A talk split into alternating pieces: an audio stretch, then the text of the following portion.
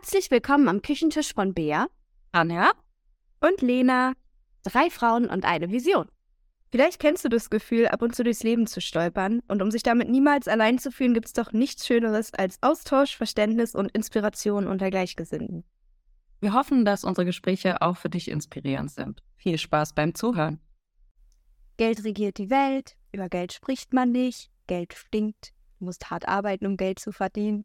Vielleicht hat sich jetzt der eine oder andere in diesen Sätzen wiedererkannt. Das sind ja so Glaubenssätze, die viele Menschen haben, wenn es um den Umgang mit Geld geht.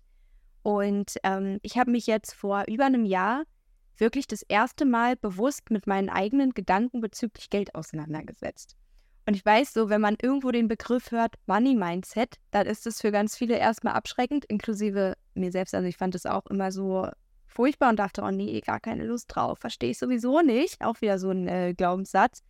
Und deswegen finde ich es so wichtig, dass wir jetzt mal eine Folge darüber machen. Und mich würde interessieren, was für Glaubenssätze ihr in Bezug auf Geld habt.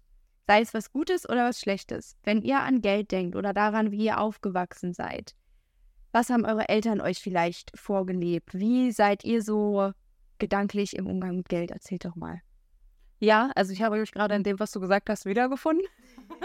also dieses, äh, ich, ich habe eh keine Ahnung davon. Ähm, da sehe ich mich auch. Also ich, ich beschäftige mich tatsächlich auch mit dem Thema, aber noch nicht so lange jetzt äh, wie du. Grundsätzlich war mir immer schon klar, ich muss mich auch um meine Finanzen kümmern, aber ich habe das Thema, ich bin das immer umgangen. Also auch in diesem ganzen Persönlichkeitsentwicklungsbereich, mich immer so auf emotionale Gefühle und so weiter und so, sage ich mal, im Alltag so meine Glaubenssätze, aber ich habe das Thema Geld immer ausgeklammert. Und da habe ich mich nämlich auch vor ein paar Wochen mal gefragt, okay, jetzt mal ernsthaft, du kannst dich doch jetzt nicht mit allem beschäftigen, nur mit dem nicht. Ähm, bei mir ist es eher behaftet im Sinne von, über Geld streitet man. Das ist mein Glaubenssatz. Mhm. Also wenn es um Geld geht, dann bedeutet das Streit. Und dann gehen Leute halt irgendwie auseinander. Das ist, äh, ich erkläre jetzt mal nicht die Hintergründe, aber ich glaube, ihr könnt euch vielleicht jetzt einfach euer eigenes Theater dazu machen. Also das ist bei mir so stark verankert, dass wenn auch wir so in der Partnerschaft über Geld und Finanzen reden, bin ich so bewusst darüber, dass das wichtig ist, dass ich mich damit auseinandersetzen muss, dass ich mich dieser Situation stelle, aber absolutes Fluchtgefühl habe. Also wirklich so dieses Gefühl von, ah, ich kann da nicht drüber reden, ich muss aus der Situation raus, aber ähm, und da leite ich jetzt mal auf Bea über. Ähm, mir ist dann halt auch bewusst geworden, ich habe ja auch liebe Menschen in meiner Umgebung, die dann auch gerne mal auf den Tisch hauen, wie wichtig es einfach auch ist, als mich, ja, als Frau, sich mit dem Thema einfach mal auseinanderzusetzen. Und da rede ich eben jetzt nicht nur von ähm, alltäglichen Ausgaben, sondern von Versicherungen, von Rücklagen, von Anlagen, keine Ahnung. Also das ganze, jetzt fange ich schon an, das ganze Finanzgedöns. Also ihr wisst schon, das, womit ich mich nicht auseinandersetzen möchte. Jetzt hauen wir auf den Tisch, Benika auf den Tisch. Also ich glaube halt, ähm, dass es bei uns zu Hause so war, dass man immer sehr, sehr, sehr aufs Geld geguckt hat. Also ich bin sparsam erzogen worden und das ist was, was ich auch beibehalten habe. Und meine Mutter hat uns so eingeimpft, dass wir halt immer den Überblick behalten, dass man nicht mehr Geld ausgibt, als man hat, dass man eigentlich keine Kredite aufnimmt, nicht über seine Verhältnisse leben, dass man halt nochmal guckt und so, ne? Und das ist äh, was, was ich ehrlicherweise immer noch äh, dabei habe. Und jetzt arbeite ich ja auch im Finanzbereich, wo ich ja auch dafür zuständig bin, irgendwie auf andere Leute Geld zu gucken. Und mein Glaubenssatz ist eigentlich, dass ich keine Ahnung von Geld habe, aber ich glaube, dass dem nicht so ist. Also habe ich so, ja, habe ich so festgestellt. Glaubenssatz? Ja, den hatte ich ewig, dass ich mir immer dachte, na, mit Geld, also da habe ich ja nichts mit zu tun eigentlich. So. Dann dachte ich so, okay, aber ich ähm, verwalte, also ich verwalte nicht die Millionen von anderen, aber ich sag mal, ich habe schon den Überblick über die Konten von anderen Leuten und über die Steuern und so. Ne? Also eigentlich ist es voll meins. Und ähm, ich kann auch gut mit Geld umgehen eigentlich. Also ich bin auch immer noch jemand, der, ich lebe nicht über meine Verhältnisse und ich habe da schon auch ein Konzept dahinter. Also ich sag mal jetzt nicht so ein krasses Fünf-Jahres-Konzept oder so und ich habe auch noch Bedarf bei Aktien und ETFs und sowas, weil das ist, das ist mein Glaubenssatz. Das ist nichts für mich. Also wann immer, genau, wann immer irgendjemand anfängt, was vom ETF, wenn ich das Wort ETF höre, bin ich sofort, ist bei mir Blackout und Knirr Und dann hat mich äh, der, der, der Freund von Lena hat mich nämlich dazu der quatscht immer ganz, ganz, ganz viel über Aktien und Depots und ETFs und ich verstehe nie irgendwas und ich schalte immer sofort ab. Und dann meinte er, Bär, das geht so nicht. Und ich weiß auch, dass er recht hat. Und dann hatten wir mal so ein ganz strenges Gespräch, wo ich mir, oder dann wurde mir, ja, da wurde mir aus den Spardings einem an, eingerichtet und dafür bin ich auch eigentlich total dankbar, weil ich glaube, man muss einfach anfangen, sich damit auseinanderzusetzen und dann merkt man, ups, ich bin ja gar nicht so doof, wie ich immer denke und so. Jetzt habe ich mir so ein Buch dazu gekauft, ähm, mal als Einsteiger, dass ich nicht wie so ein finanzieller Idiot dominiere. Ja, so eine Art. Der, Börsen, der Börsen- und Aktienführerschein oder so. Ja, keine Ahnung, ein richtig fettes Buch, habe ich gleich ins Regal gestellt, weil ich schon keinen Bock hatte. Ja, gestellt, auch ich habe schon ausgepackt. Aber ich habe schon, das, da merke ich immer, wie krass ich dann sowas verdränge. Das ist so mein, meine Krux im Finanzsektor, sind so diese ganzen Depotsachen und so. Da bin ich schon in der Berufsschule schon nicht durchgestiegen, war so. Aber ich glaube, der Rest läuft eigentlich ganz gut. Ja gut, äh, ich sag mal, jetzt nicht über die Verhältnisse zu nehmen und dass das alles äh, auch abgedeckt ist und so weiter. Das ist jetzt, glaube ich, also bei mir persönlich auch nicht so das Problem. Also da, äh, ich sag mal, ähm, bei mir ist es ja eher sozusagen so ein Traumata, Geld führt immer zu Streit, was eher mhm. dazu führt, dass ich vorsichtiger damit umgehe. Ne? Also ich bin eher vorsichtig. Das ist jetzt nicht so, ich, ähm, dieser Glaubenssatz hängt dann halt auch automatisch damit zusammen, dieses, ähm, äh, weiß ich, ich glaube, es ist so eine, so eine Mischung aus äh, Geld ist Streit über ich bin nicht genug und dann kann ich mir nichts gönnen. Wisst ihr, was ich meine? Also ich habe nie genug Geld da. So, das merke ich schon so, dieses. Äh, das habe ich immer auch, dieses Grundverständnis von man hat nicht genug Geld irgendwie und man muss es zusammenhalten. Das ist total schlecht. Das ist ein bisschen anstrengend. Das ist anstrengend, aber ich glaube, das tut einem letztlich auch weh und ich bin mir ziemlich sicher, also eigentlich bin ich mir voll sicher, dass wenn man solche Ansätze hat, dass das auch automatisch immer mit dem Selbstwert zusammengehört, weil, und das ist dieses, äh, weswegen ich mich, glaube ich, auch nicht so damit beschäftigen wollte, dass das schon Traumata auch sein können, die am Ende aber dazu führen, dass du das Gefühl hast, sowohl gefühlstechnisch als auch geldtechnisch nicht so viel wert zu sein, wie deine Arbeit, deine Kompetenz, was du so verkörperst. Ne? Also das ist schon das schwelt da schon mit und ich glaube, dass das eben auch ein sehr großes Frauenthema tatsächlich am Ende ist. Absolut. Und es geht vielen so. Gerade jetzt, wo du sagst, dass es eben so dieses Ich bin nicht so viel wert angeht. Ich weiß nicht, wie es bei euch so ist, wenn es um Gehaltsverhandlungen geht. Gut, du bist in, in der Selbstständigkeit. Oder aber auch Gehaltsverhandlungen. Genau, aber du handelst ja, ich wollte damit vor allem sagen, dass du ja für dich auch die Preise quasi selbst aushandelst. Heißt, du musst genau. ja nochmal anders kalkulieren als jetzt Bea oder ich. Richtig. Ähm, Dafür müssen wir vielleicht mit unserem Chef reden und sagen, du pass mal auf. Und ich bin da auch ehrlicherweise sehr bescheiden. Also ich kann das nicht gut in dem Moment und möchte das auch mehr lernen, ähm, sich eben nicht unter Wert zu verkaufen. Ne?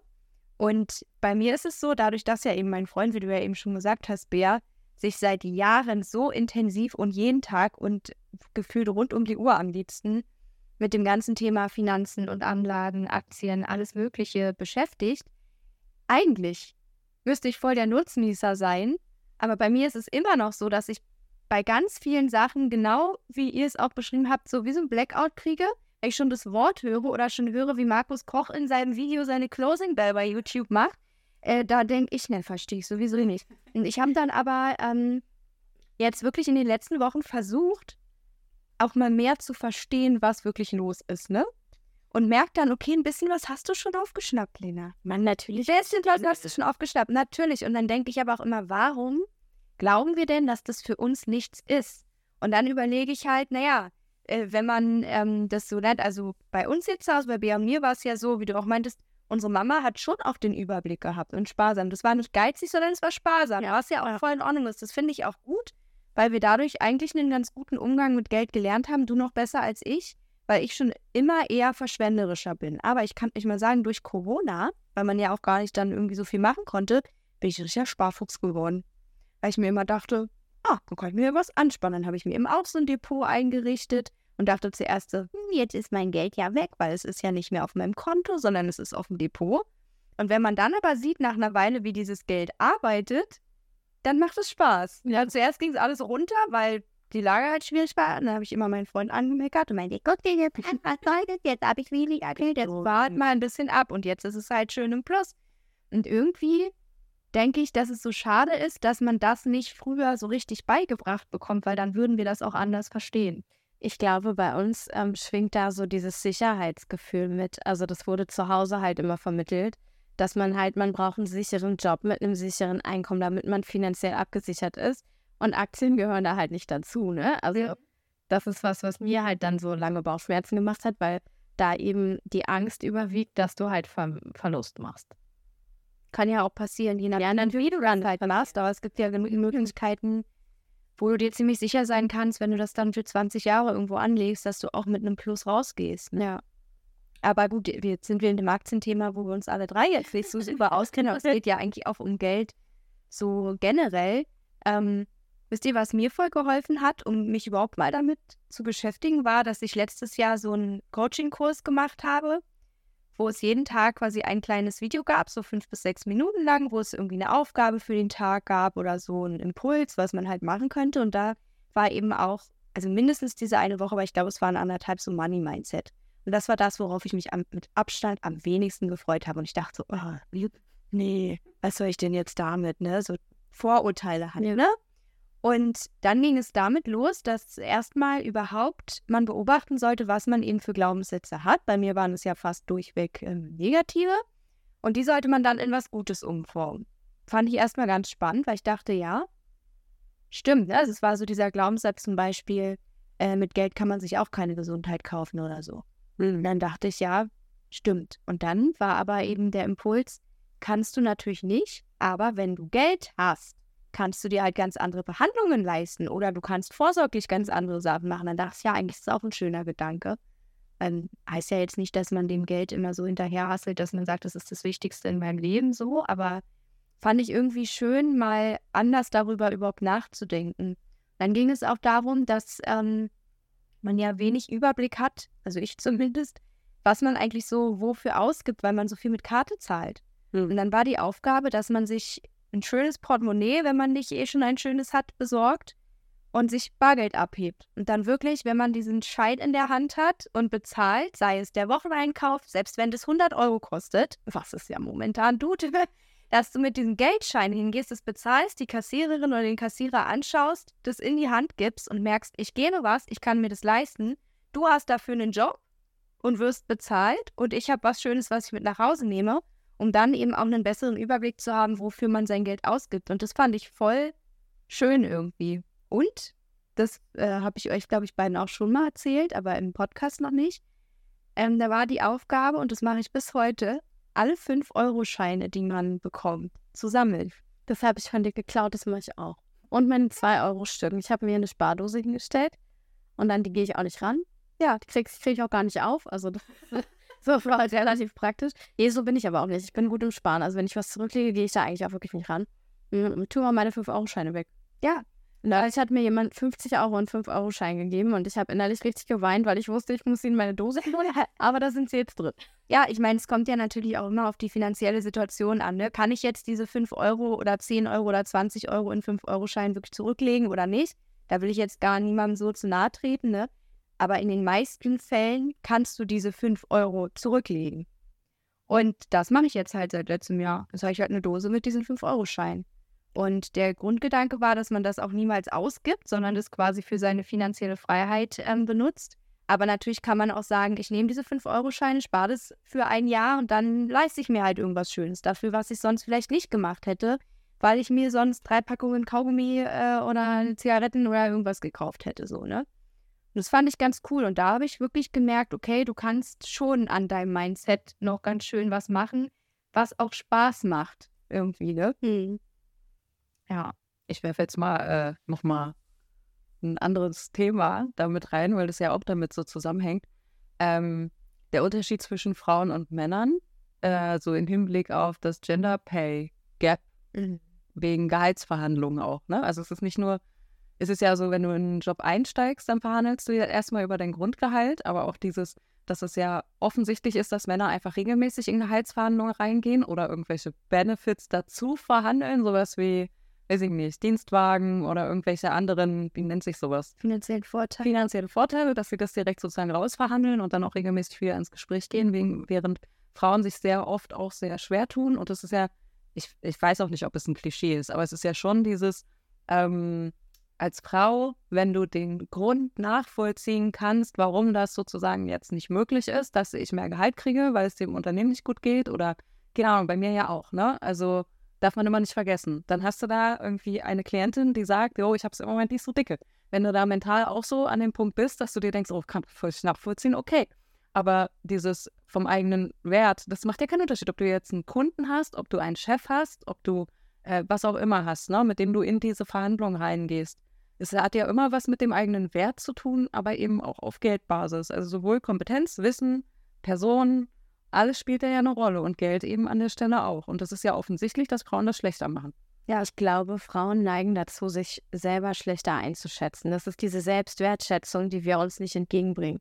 Als ich letzte, die letzte Gehaltsverhandlung habe, erinnere ich mich, ich habe mit euch beiden und auch mit deinem Mann und mit deinem Freund noch, wir hatten ja so Gespräche zusammen alle und ihr wart halt immer so, nein, und das bist du auch wert und das kannst du und du gehst dann dahin und du machst, genau, Chaka. Und mein erstes Ding war so, oh nee, und da kann ich ja jetzt nicht mehr Geld für verlangen und so, ne? Und das ist, wo ich mir, wo ich dann, da habe ich angefangen, das mal so zu beleuchten und dachte mir so, okay, aber ich leiste wirklich gute Arbeit und ich bin wirklich mein Geld auch wert. Also ich bin, ich bin wirklich gut, aber das hat mir, das fiel mir so schwer, das anzuerkennen. Weil ich mir immer so denke, naja, ich mache das halt, ne? Also man macht das so, wie man halt muss und so. Aber ich glaube, dass das primär ein Frauenproblem ist. Das merke ich auch im Berufsalltag. Dass die meisten Männer mehr Selbstbewusstsein haben und entsprechend in solche Gespräche auch selbstbewusster reingehen was beim Gegenüber natürlich, ja, weiß ich nicht, bestätigt der content und souverän, genau, der verdient das und natürlich kriegt er dann einen Dienstwagen oder so, ne? Während du als Frau ja eher so ein bisschen gedeckelt irgendwie, naja, und dann wollte ich abschließend mich nochmal erkundigen, also wie sieht es denn eigentlich aus, so mhm. ein Urlaubstag mehr im Jahr oder so, ne, wo man sich dann schon so schlecht fühlt. Und das ist so ein Mindset, was ich habe und wo ich wirklich dran arbeiten möchte. Der ist ja, glaube ich, äh, sehr weit verbreitet, auch dieses, äh, man will niemandem zur Last fallen, man will keinen Aufwand irgendwie wegen der eigenen Person und so. Und das finde ich halt ganz krass, weil ich finde, äh, dadurch, dass es gesellschaftlich so krass verortet ist, finde ich immer, dass man diese, also geht mir so persönlich, diese Glaubenssätze auch schwer fassen kann, weil die eben nicht so aus der Kindheit, aus irgendeinem bestimmten Traumata, aus irgendeinem bestimmten Moment sind, sondern weil die so unterschwellig immer da sind. Und das, das merke ich selber auch, weil ähm, ja, das hilft, sich auch aufzuzählen und widerspiegeln zu lassen, Austausch darüber zu machen, was kann ich eigentlich, wo komme ich her, was habe ich für Kompetenzen. Ja, aber es reicht nicht. Du aber es reicht selber, es muss bei dir im Herzen ankommen, im Geist. Ja, ja, ja. Und man muss sich ja auch erstmal trauen.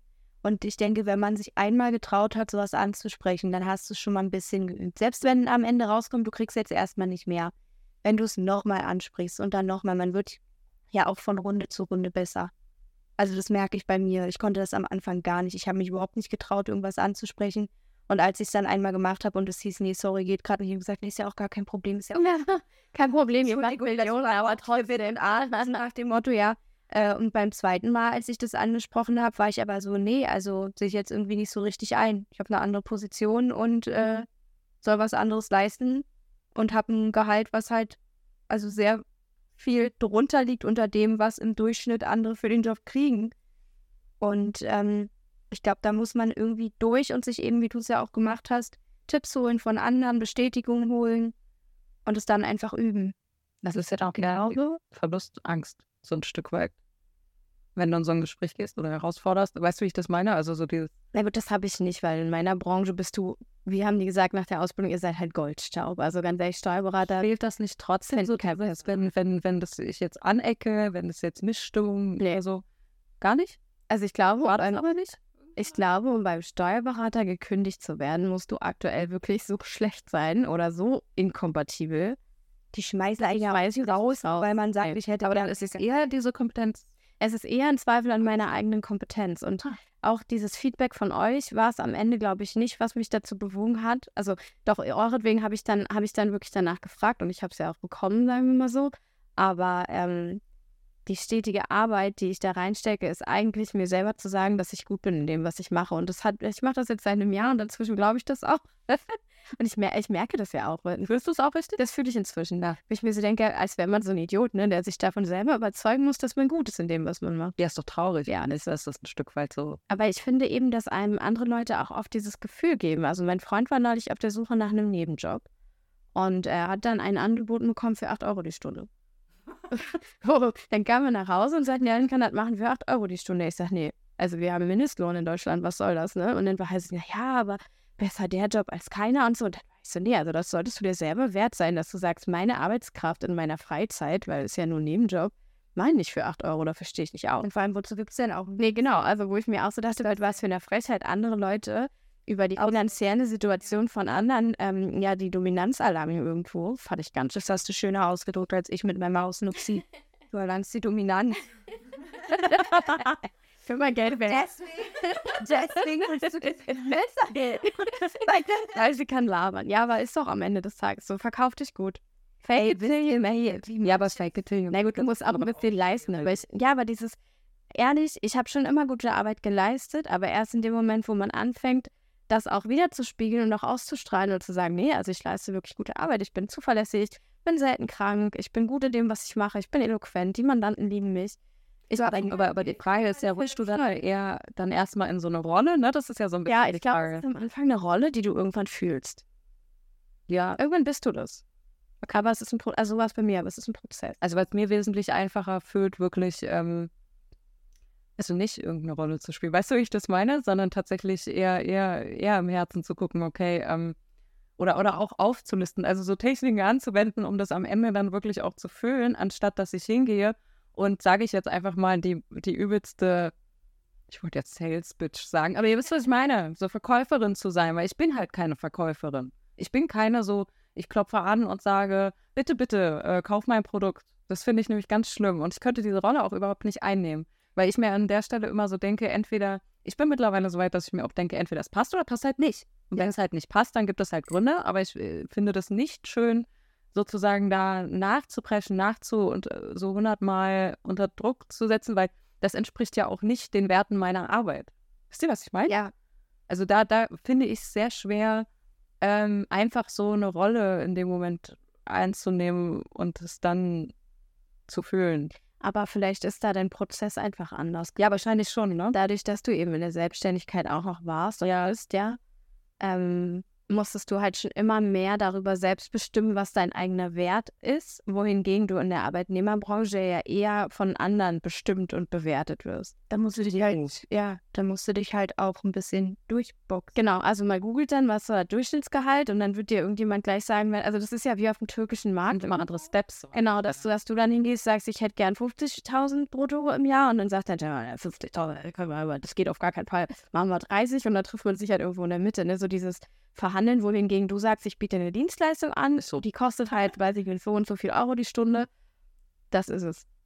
Ja. Also ich glaube, dass da einfach dieser Die Herangehensweise ist nochmal ganz anders so irgendwie, ne? ja, du bist halt, äh, du bist halt von oben, sag ich mal, und als Arbeitnehmer rutschst du schnell, musst du nicht sein, aber rutschst du schnell in diese Bittstellerrolle von unten. Ich würde hier gerne arbeiten. Ich bin der, der sich beworben hat und so, ne? Also das ist ja immer Und was nochmal der Unterschied ist, bei mir ist es ja so, dass ich mit vielen verschiedenen Menschen zu tun habe, ne? Und die ja alle unterschiedlich reagieren, aber wenn das halt nicht passt, dann gehe ich weiter. Weißt du, wie ich das meine? ja, aber klick mal acht, Bewer klick mal acht Ablehnungen als Bewerber, dann hast du danach gar kein Und wenn du denkst, du bist nichts wert. Dann hast du ja nur eine Stelle, an die du dich wendest. Das Ja. ist ja nur die nächste. Also du hast ja eine Person, die dafür zuständig ist, mit der du ins Gespräch gehst. Und dann ist ja entweder, da musst du dich ja entscheiden. Ist ja nicht so, dass du sagen kannst, "Hm, das passt nicht. Ich, ich guck weiter. Ne? Also das, das ist ja schon, ja, ist doch nochmal eine ganz andere Freiheit an der Stelle, zu sagen, ich drehe mich um und suche andere oder wie auch immer. Ja, krass.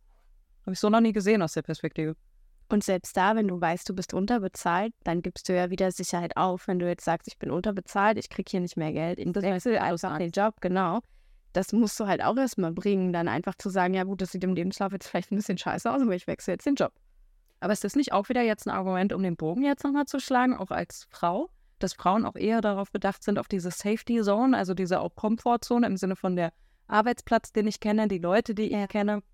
Äh, ich will nicht äh, sozusagen wieder ganz von Null anfangen und vor allem natürlich kommt da jetzt nochmal dazu Frauen, die vielleicht auch schon eine Familie haben, Kinder oder sowas, haben dann auch eher die Angst, dass sie vielleicht ihre gewohnten Muster, Freiheiten oder sowas dann aufgeben müssen und dann gar nicht erst in die Gehaltsverhandlung gehen. Frauen haben, also nach meinem, meinen Erfahrungen in den letzten Jahren, haben Frauen eine andere Herangehensweise an das, was sie von ihrem Job erwarten. Oder Frauen ist jetzt wieder zu allgemein, aber ich sage mal, die meisten Frauen schätzen eben ein sicheres, ein familiäres Umfeld, dass sie nicht gemobbt werden, sondern es ist nett. Oder wenn man Kinder hat, dass man ein bisschen Freiheiten hat, wohingegen mir immer wieder auffällt, dass die Männer, die wir in der Branche haben, die schätzen ganz andere Sachen. Die schätzen ähm, Work-Life-Balance, die schätzen ähm, finanzielle Benefits, die schätzen Gehaltserhöhungen, die schätzen Dienstwagen. Ich meine, es ist nicht so, dass Frauen das nicht schätzen, aber wir würden eher sagen, oder also ich gehöre leider auch mit dazu, irgendwie, wir würden halt eher sagen, naja, ich verzichte auf den Dienstwagen. Also ich weiß, ich könnte woanders mehr Geld verdienen, aber ich mag meine Kollegen oder so, Ja. wo mir auffällt, dass die meisten Männer bei uns eine Ego-Schiene fahren und die sagen, ja, Kollegen sind ein nice to have, wenn die nett sind, aber wenn die nicht nett sind, ist nur mein Arbeitsplatz. Wo du als Frau so denkst, also nicht alle Frauen, aber viele Frauen, ah, ich bin ja acht Stunden jeden Tag da und das wäre schon schön, wenn ich da auch so ein bisschen freundschaftliche Bunde hätte und so. Und nicht so dieses Karriere. Genau, dieses, dieser Karriere-Drive, sage ich mal, der liegt, glaube ich, Männern leider immer noch mehr.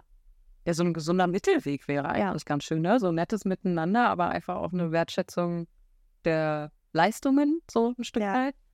Weil ich glaube schon, dass immer noch relativ viele klein gehalten werden, einfach. Ich war die Erste in dem Unternehmen, die je nach einer Gehaltserhöhung gefragt. Echt? Echt? Ja. Oh, das hätte ich jetzt nicht gedacht. Also ich bin eingestiegen und mein, sag mal, ich war, war okay, aber war jetzt auch nicht übermäßig. Und dann meinte ich, ich komme nächstes Jahr wieder für Gehaltserhöhung, weil er meinte, das ist ja auch eine Staffelung und das ist ja auch alles in Ordnung und so. Ne? Und dann habe ich gesagt, gut, aber der menschliche Benefit überwiegt hier. Ich mag die Leute, ich mag den Chef, ich komme gut zurecht. Und nach einem Jahr äh, hatte ich mit, mit einer Kollegin gesprochen. Ich sage, na, jetzt ist halt ein Jahr um. Ich sage, ich werde mal meine Gehaltsverhandlung hier anstreben. Dann sagt sie, nee, sowas machen wir nicht. Ich sage, doch, da haben wir vor einem Jahr drüber machen da haben wir vor einem Jahr drüber gesprochen. Und dann, nee, das ist also auch nur Frauen, ne? Und dann sagt sie so, na ja, aber also wir kriegen ja ab und zu so von ihm aus eine Gehaltserhöhung. Also ja, so halbwegs regelmäßig ist jetzt meistens nicht so viel, aber also da jetzt hinzugehen und sagen, du willst mehr Geld haben, ich sage, ja, will ich aber, weil ich habe in einem Jahr ja auch viel mehr Kompetenz erlangt und ich bin jetzt sicher in dem, was ich mache und so. Das war ein ganz krasser Schritt. Aber was ist das denn für ein Glaubenssatz? Das wieder dieses Ja, aber den hatten beide, wir waren, wir waren, wir waren 40 dritt, den hatten beide Mitarbeiterinnen, dass die einfach sich darauf verlassen haben, dass die Wertschätzung von oben kommt und er wird irgendwann schon sagen, okay, jetzt gibt's mehr Geld. Aber ist es nicht schon wieder so ein, so ein ähm, Ding, dass man auch sagen kann, wenn du, wenn du eine Veränderung willst, dann sei die Veränderung. Ja. Also dann komm in die Handlung, weil am Ende sitzt du eigentlich nur rum. Und ich denke mir dann immer so, ja, es gibt natürlich ein unangenehmes Gefühl, Mann, Überraschung. Also wenn du glaube alleine vor deinem Chef sitzt und sagst, ich will jetzt aber mehr, ne? Ich weiß, was ich kann, ich bin total super. Dieses, diese, diese Angst davor, als arrogant abge... Das ist auch noch ein Frauending übrigens, ne? Mit dem Zickig, Männer sind gar nicht oft so werbungsaussprechend arrogant, kann ich wirklich sagen. Genau, und selbstbewusst Ja. und souverän eben und alles Mögliche. Ähm, das das finde ich halt schon krass, weil am Ende denke ich mir dann immer so, ich glaube, es, es ist eben wirklich die, sind wir bei Selbst- und Fremdwahrnehmung, die eigene Einschätzung, dass man denkt, man wird als arrogant abgestempelt, während das ja einfach nur, ähm, ja, wie soll ich das sagen? Selbstwert. Selbstwert und ja auch, jetzt nicht Must-Have, aber so ein, so ein, das, das steht einem ja zu, das würde ich Ja. sagen. Also es ist eigentlich eine Selbstverständlichkeit, ab einem gewissen Grad, wenn man dann ja auch sich weiterbildet, besser im Job wird, schneller wird, etc. pp. Das ist ja genauso wie wenn du selbstständig bist und deine Preise anhebst, weil du weißt, du bist besser geworden. Das ist ja im Job eigentlich genau dasselbe, ne? dass du sagst, äh, okay, jetzt, äh, ich arbeite immer noch dieselbe Zeit, aber bin viel besser geworden. Also, Habe vielleicht noch andere Sachen übernommen. Ja, oder Verantwortung, ne? Das ist ja auch so ein Thema. Wenn du Verantwortung übernimmst, dann ist das ja auch nochmal was Ja, anderes. das finde ich aber auch ganz schwierig, weil Verantwortung ähm, ja nicht immer damit, also anders in unserer Branche ist ganz viel an Umsatz gekoppelt irgendwo, ne, dass man halt, man bringt halt den dreifachen Umsatz von seinem Gehalt, so nach dem Motto. Und Verantwortung ist was, was ja nicht immer mit mehr Umsatz einhergeht, sondern meistens ja eher rückläufig ist, dass du weniger Umsatz machst, weil du andere Dinge tust, ne? Der aktiver Umsatz Genau. jetzt. Und das finde ich auch ganz schwierig. Das war für mich ein ganz schwieriger Schritt zu sagen, okay, also ich mache jetzt, ich bringe weniger Geld rein, aber ich hätte gern mehr Gehalt. Da Aber das ist ja auch einen wieder, anderen Vorteil. wollte ja, gerade sagen, ja. aber es ist ja auch wieder Also das muss man halt lernen zu sehen, ne? Ja. dann denke ich. Weil wenn du da Struktur und Ordnung reinbringst und äh, den Kollegen hilfst, dass die mehr Umsatz machen, das ist Ja, ja, ja. eine Geschichte, aber du kannst es halt selber nicht messen. Tja, wir merken ja, jeder muss irgendwie so seinen eigenen Weg finden, aber es lohnt sich auf jeden Fall, sich mal mit seinen eigenen Gedanken bezüglich Geld oder Gehaltsverhandlungen, Anlage, was auch immer, auseinanderzusetzen. Eine Sache möchte ich gerne noch kurz loswerden, entschuldige bitte. Ähm, ich glaube, dass ähm, den Fehler, den viele Leute machen, ist, dass sie immer zu groß denken. Was ich, was ich auch in mir habe, dass man ja immer denkt, naja, ich werde ja eh kein Millionär. Ja, spielt aber keine Rolle. Ein schöner Jahresurlaub würde es ja auch tun. Wisst ihr, was, also wie mit den 5 Euro, ne? Man muss ja nicht jeden Monat 500 Euro zurücklegen, weil ich dachte auch immer, sparen heißt, ich muss quasi zwei Drittel von meinem Gehalt am besten irgendwie zurücklegen und keine Ahnung. Nee, musste nicht. Man kann ja auch kleine Schritte machen. Und das ist eh, gerade hier ist es gar nicht unbedingt immer dieses Think Big. Also klar kannst du auch groß denken, aber musst du nicht. Sondern auch kleine Schritte können dich deinem Ziel näher bringen. Und ich glaube, am Ende ist es ja auch so, dass du meinetwegen ja oft auch klein anfängst, ein Gefühl dafür entwickelst und es dann größer wird. Ja, weil ich denke mir da immer so, das, was uns ja auch oft, oft, ganz oft auch fehlt, ist eben dieses Gefühl dafür, dass wir immer denken, wir nehmen Leuten was weg. Also wenn ich Geld kriege, nehme ich Leuten was weg. Aber umgekehrt ist es ja so, dass du, seien wir mal ehrlich, also wie viele Weiterbildungen und alles Mögliche haben wir in den letzten Jahren so gemacht? Wie viel Geld haben wir dafür so ausgegeben, Ja. weil wir uns das wert waren, ja? Und da denke ich mir schon an der Stelle, was kann man alles mit dem Geld, das man sozusagen auch verdient, weiterentwickeln, größer machen, Sachen entwickeln, die wiederum anderen Leuten helfen. Und das, das ist das, was mir vor allem am meisten dann auch hilft, zu sagen, das ist vollkommen okay. Also das Geld steht mir zu. Es ist in Ordnung, dass ich das Geld bekomme. Es muss nicht immer wenig sein oder Ja. so sagen, diese Fülle, ne? Es ist immer diese Geldfülle, der man sich auch öffnet. Finde ich aber eh ein spannendes Thema, weil dieser komplette Sektor Persönlichkeitsentwicklung ist in meinem Kopf was gewesen, was ich mir selber gar nicht wert bin. Also ich habe das bis heute, wenn ich mir einen Kurs buche und der kostet halt 700 oder 800 Euro oder was, dass ich mich dann schlecht fühle, weil ich mir so denke, boah, das ist so viel Geld. Ja. Ich im Gegenzug dazu kein Problem habe, mir eine Couch für 1,5 Ja. zu kaufen, aber bei sowas habe ich dann auf einmal ein Problem. Aber es könnte eigentlich ein eigenes Podcast-Thema wert sein, fast schon. So in sich selber investieren. sollten wir auf jeden Fall nochmal reingehen. Ja, weil ich mir da so denke, das Krasse ist ja, ähm, ich werde ja auch gecoacht, das wisst ihr ja, ne? Weil ich einfach auch diesen Austausch brauche und auch so als Selbstständige fühlst du dich halt auch manchmal so ein bisschen alleine irgendwie mit deinen Problemen, weil du ja eben nicht ein Team hast, mit dem du dich auch austauschen kannst in dem Sinne. Ähm, aber das ist es mir halt allemal wert. Also es hat sich halt schon sowas von rentiert, weil, weil das einfach Sachen sind. Du kannst ganz, ganz viel eben mit dir selber ausmachen, aber und, und was ich aber so traurig an der Stelle finde, ist, ähm, dass es ja voll oft so ist, dass du ganz genau weißt, an welchen Stellen du Hilfe brauchst und nicht alleine weiter vorwärts kommst, aber die meisten Angst davor haben zu scheitern oder dem nicht richtig auf den Grund zu gehen oder eben dieses Geld in sich selbst zu investieren. Und das finde ich ganz krass, weil am Ende denke ich mir immer so, bei mir jetzt zum Beispiel, meine Souveränität, mein Selbstwert, Money-Mindset, bla bla bla, es verbessert sich ja alles dadurch. Mein ganzes Leben verbessert sich dadurch und auch so meine Arbeitsweise. Das heißt, ich habe am Ende, auch wenn ich so und so viel Geld reingesteckt habe, einen mega Benefit daraus. Ja. Und das ja auch als, stellt euch jetzt mal vor, auch als Angestellte, wenn man, wenn man ganz anders an die Arbeit rangeht, sich auf der Arbeit wohler fühlt, das Gefühl hat, so viel zu verdienen, wie man auch wirklich verdient, persönlich, was das mit einem Leben machen kann. Wir sollten das Thema auf jeden Fall nochmal angehen. Na, wie wär's denn, wenn wir Mann-Mindset hier erstmal beenden? Es können alle, die jetzt zugehört haben, gerne mal so die eigenen Glaubenssätze bezüglich Geld oder so Tipps, die man vielleicht auch hat, an uns schicken. Und dann machen wir als nächste Folge einfach in sich selbst investieren und was einem das bringt. Das ist schön. Das finde ich gut. Das machen wir so. Super. Dann stay tuned. Die nächste Folge wird kommen. Genau. Dann bis, bis gleich.